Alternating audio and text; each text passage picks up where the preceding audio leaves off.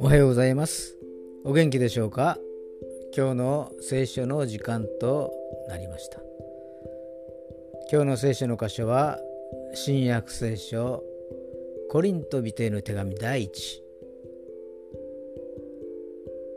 115章の58節でございます。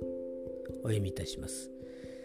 ですから私の愛する兄弟たちよ固く立って動かされることなくいつも主の技に励みなさい。あなた方は自分たちの労苦が主にあって無駄でないことを知っているのですから。アーメン。神様は私たちに信仰を与えてくださいました。イエス様が私たちのために十字架にかかってくださり再びやってこられる。その確信をも与えてくださいました。その希望があるからこそ現在を生き生きと暮らせるのです。主にあって怒らされてあることに感謝しましょう。それでは今日が皆さんにとって良き一日となりますように。ヨッシーでした。